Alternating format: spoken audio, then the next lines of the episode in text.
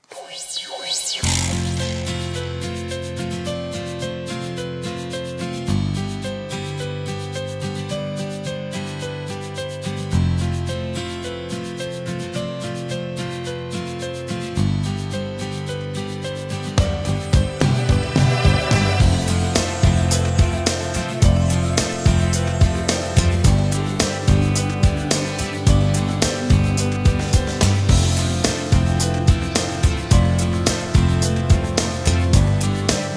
「誰かが分かったような物言いで」えー Who is to blame? はい「Who is to blame えー2015年11月28日に最初にシングルとしてリリースされました」。はいそうですねえっ、と、その後、その後ですね、えっ、と、リミットアンリミットにもはい再収録がされてるんですけれども、はい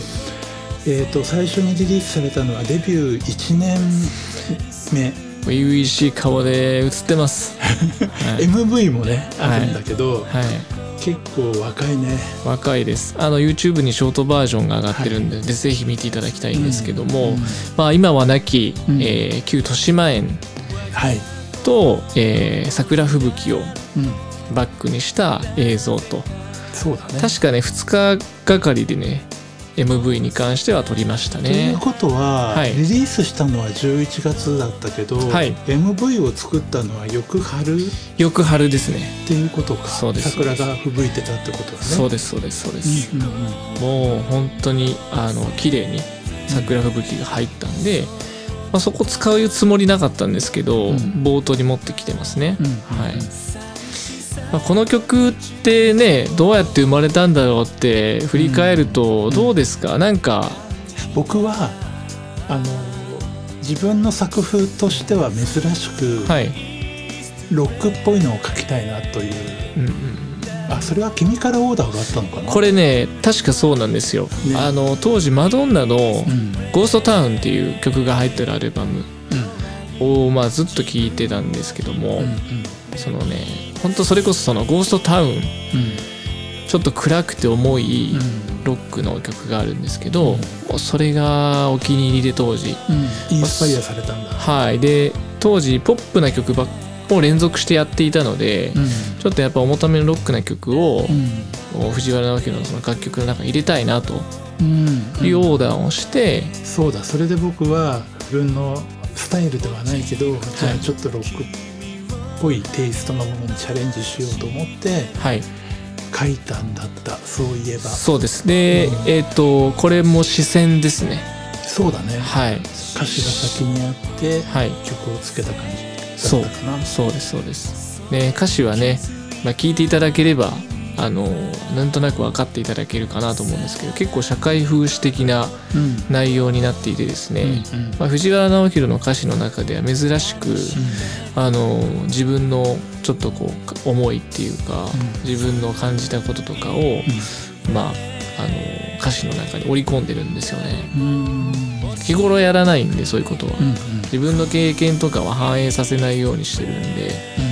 うん珍しい曲の一つかなと思いますうんなるほどぜひね歌詞にも注目して聴いてもらえたらいいですよねなんかねあれですよ当時ね